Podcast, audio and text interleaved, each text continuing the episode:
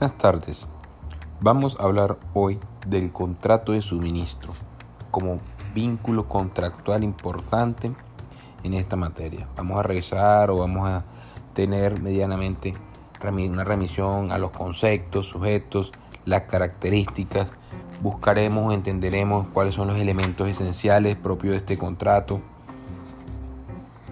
Hablaremos del objeto, volumen y periodicidad de las prestaciones, el precio y en este tipo de contratos es posible o factible incluir cláusulas especiales como el pacto de exclusividad, la cláusula de preferencia y por último eh, veremos el incumplimiento y terminación del contrato y normas aplicables o la remisión del contrato de suministro. Entonces, en primer lugar, eh, ¿de dónde viene el concepto del contrato de suministro? Según la definición etimológica, la palabra viene de suministrar, que significa proveer algo que alguien necesita. Entonces, el contrato de suministro evoluciona paralelamente al crecimiento y necesidades de las personas. Por tanto, ha dado lugar a la necesidad de abastecimiento de las personas. Vemos que este contrato es completamente imperante en nuestros días, dada la actual situación que vivimos, requiere o demanda el suministro y abastecimiento de bienes por parte de comerciantes. Entonces el contrato de suministro pues realmente juega un papel importante en nuestra economía.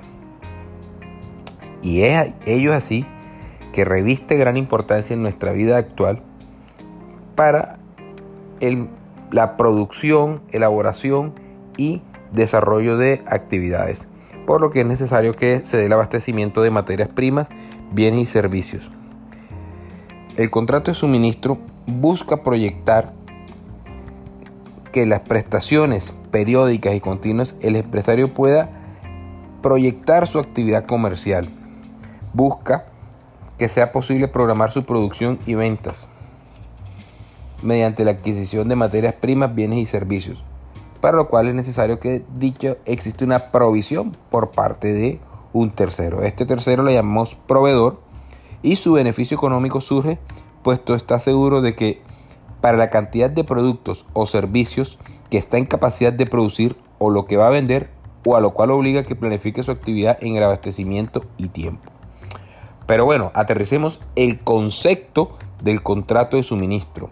Si revisamos el código en su artículo 968, Código de Comercio, el contrato por el cual una parte se obliga a cambio de una contraprestación a cumplir a favor de otra en forma independiente las prestaciones periódicas o continuadas de cosas o servicios. Entonces, de esta definición podemos encontrar dos sujetos. Uno quien es el proveedor y otro que es el consumidor beneficiario o suministrado. ¿Cuál es la, la definición de proveedor? Persona natural o jurídica que en forma independiente, normalmente organizado como empresa, se obliga a realizar prestaciones periódicas continuas de bienes y servicios a favor de la otra. Por otro lado, ¿quién tenemos? Pues tenemos el consumidor, el beneficiario o suministrado, que es la persona natural o jurídica que requiere y solicita las prestaciones periódicas continuas de bienes y servicios. Entonces ya tenemos que es el concepto que lo encontramos en el artículo 968, tenemos dos sujetos, que es el proveedor y el consumidor o beneficiario. Vamos a revisar las características de este contrato. Entonces el contrato de suministro tiene las siguientes características. Primero es bilateral. La bilateralidad en qué se predica? Ambas partes se obligan recíprocamente. La una a realizar prestaciones periódicas, prestaciones en fechas determinadas y continuas, y la otra a pagar por ellas. De ello se desprende que es oneroso, es decir, la segunda característica es oneroso toda vez que ambas partes procuran obtener utilidad, tanto el, el suministrante como el consumidor. Es de carácter consensual. La tercera característica radica en la consensualidad que va de acuerdo al perfeccionamiento sobre los bienes y servicios en cuanto al precio y en los bienes. Cuarta característica es de tracto sucesivo. Las prestaciones se van desarrollando en forma periódica y continua, o sea, es decir, se prolongan en el tiempo. Quinta característica es principal. Este contrato existe independientemente de otros, no está supeditado o su nacimiento no pende de otro vínculo jurídico. Sexto, es nominado porque el Código de Comercio regula su formación, desarrollo, extinción. Séptimo, es de carácter conmutativo porque es beneficioso para ambas partes y se entiende que las prestaciones son equivalentes y por ende el contrato tiene un equilibrio contractual. 8 es de libre discusión, por lo que las partes son libres de acordar cada una de las estipulaciones del contrato. Basta simplemente ponerse de acuerdo cuáles son las condiciones del contrato de suministro para eh, estar de acuerdo en cuanto a las condiciones. No obstante, en la realidad puede suceder que muchos de ellos son contratos de adhesión, toda vez que algunos servicios como telefonía celular, agua o luz realmente lo encontramos que existe un clausulado uniforme que te obliga. Entonces encontramos el contrato de condiciones uniformes que señala la ley 142 del 94 y simplemente tú te obligas a lo previsto en él. No existe, como señala la doctrina, la posibilidad de entrar a discutir y por consiguiente eh, te quedas vinculado o simplemente te obligas a la adhesión. Y por último es de duración en la medida en que este contrato eh, es un contrato de duración o larga duración como se le conoce, ya que el factor del tiempo es esencial, no es un contrato de ejecución inmediata, sino que simplemente se difiere en el transcurso del tiempo para el desarrollo de las prestaciones periódicas e ininterrumpidas. Ahora, ¿cuáles son los elementos esenciales de este contrato? Tenemos, primero, el objeto, segundo, el volumen y periodicidad de las prestaciones, tercero, el precio. Entonces vamos a, señalar el primer elemento esencial, el objeto.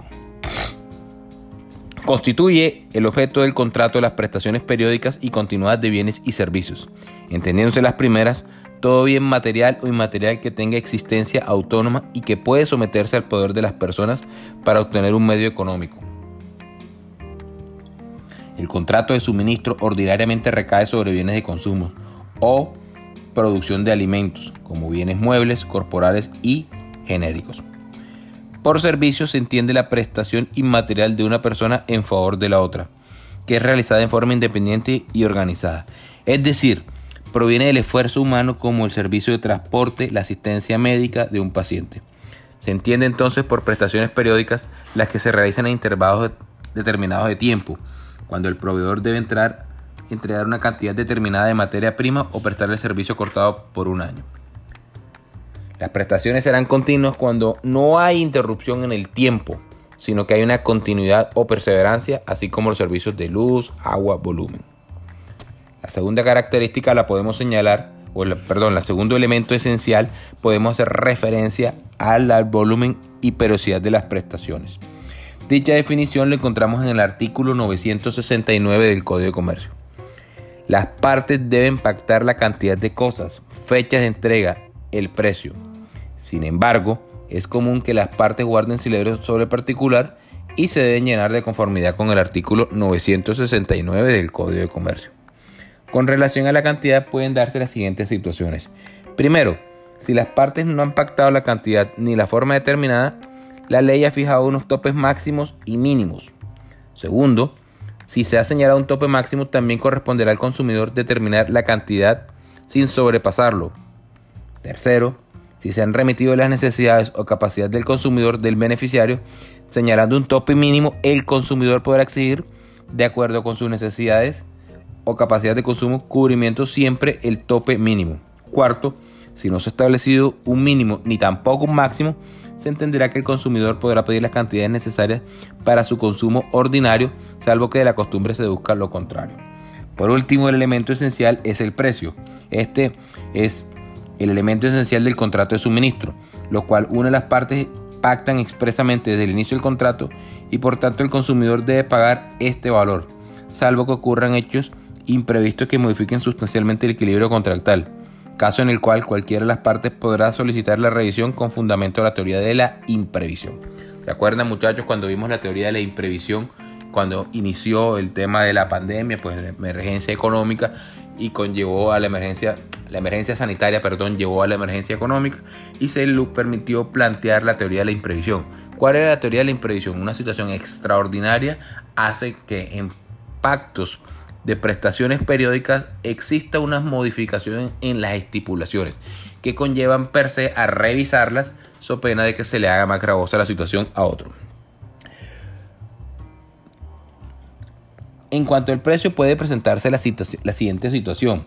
Puede ocurrir que las partes no hayan pagado el precio total del suministro o de cada prestación, ni de las bases para determinarlo. Entonces se presumirá que aceptan el precio por medio de las cosas que tengan o del servicio el día del cumplimiento de cada prestación y en el domicilio del consumidor, tal como lo prevé el artículo 920 del Código de Comercio.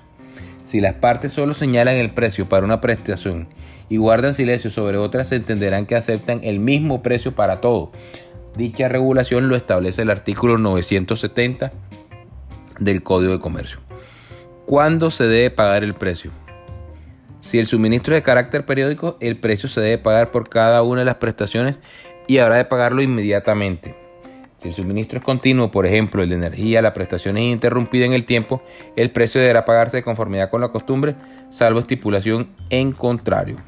Con relación al plazo para realizarse las prestaciones, debemos revisar lo previsto en el artículo 972 del Código de Comercio. ¿Qué enseña o qué señala dicha norma? Es señala que si las partes señalan un plazo para el cumplimiento de las obligaciones, este no podrá ser modificado unilateralmente. Si la facultad de establecer el plazo se deja en cabeza de una sola de las partes, éste deberá informar la fecha de cumplimiento. Si las partes no dicen nada, se deberá acudir a la costumbre como fuente auxiliar y si, es, y si esta no existe, se entenderá la facultad determinada le corresponde al consumidor. Por último, vamos a revisar las cláusulas especiales que podemos encontrar en el contrato de suministro, que son el pacto de exclusividad, la cláusula de preferencia y encontramos, en cuanto al pacto de exclusividad, queda expresamente prohibido para este tipo de contratos de conformidad con lo que señala el artículo 19 de la ley 256 en los siguientes términos.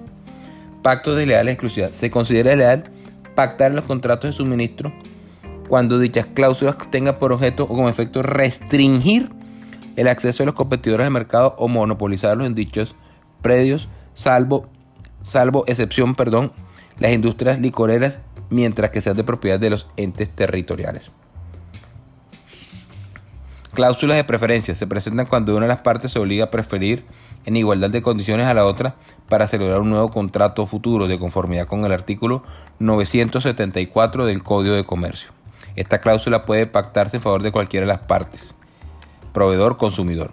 El plazo de preferencia no puede ser superior a un año. Si se pacta en contrario, por la ley se reducirá hasta ese tope.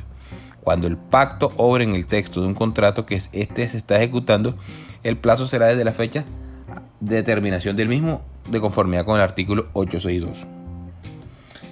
Y para finalizar, pues vamos a culminar este podcast en cuanto al incumplimiento de sesión y terminación del contrato. El incumplimiento del contrato lo podremos, se entenderá en la medida en que exista incumplimiento de una parte, la parte cumplida podrá darlo por terminado el contrato de suministro, siempre y cuando estos perjuicios sean graves y tengan cierta importancia capaz por sí mismo de mermar la confianza de la otra. Sin embargo, el proveedor no podrá darlo por terminado sin antes dar un aviso prudencial al consumidor de conformidad con el artículo 973 del Código de Comercio. Otra causal que encontramos es la cesión del contrato. Según el artículo 887, todos los contratos de ejecución sucesiva pueden sucederse sin necesidad, sin necesidad de aceptación expresa del contratante cedido, siempre y cuando por ley o estipulación contractual no se haya prohibido o limitado dicha cesión. Como el contrato de suministro es de ejecuciones sucesivas, perfectamente puede cederse. Esta cesión para el caso de suministro puede entenderse verificada por la simple adquiescencia tácita de conformidad con el artículo 889.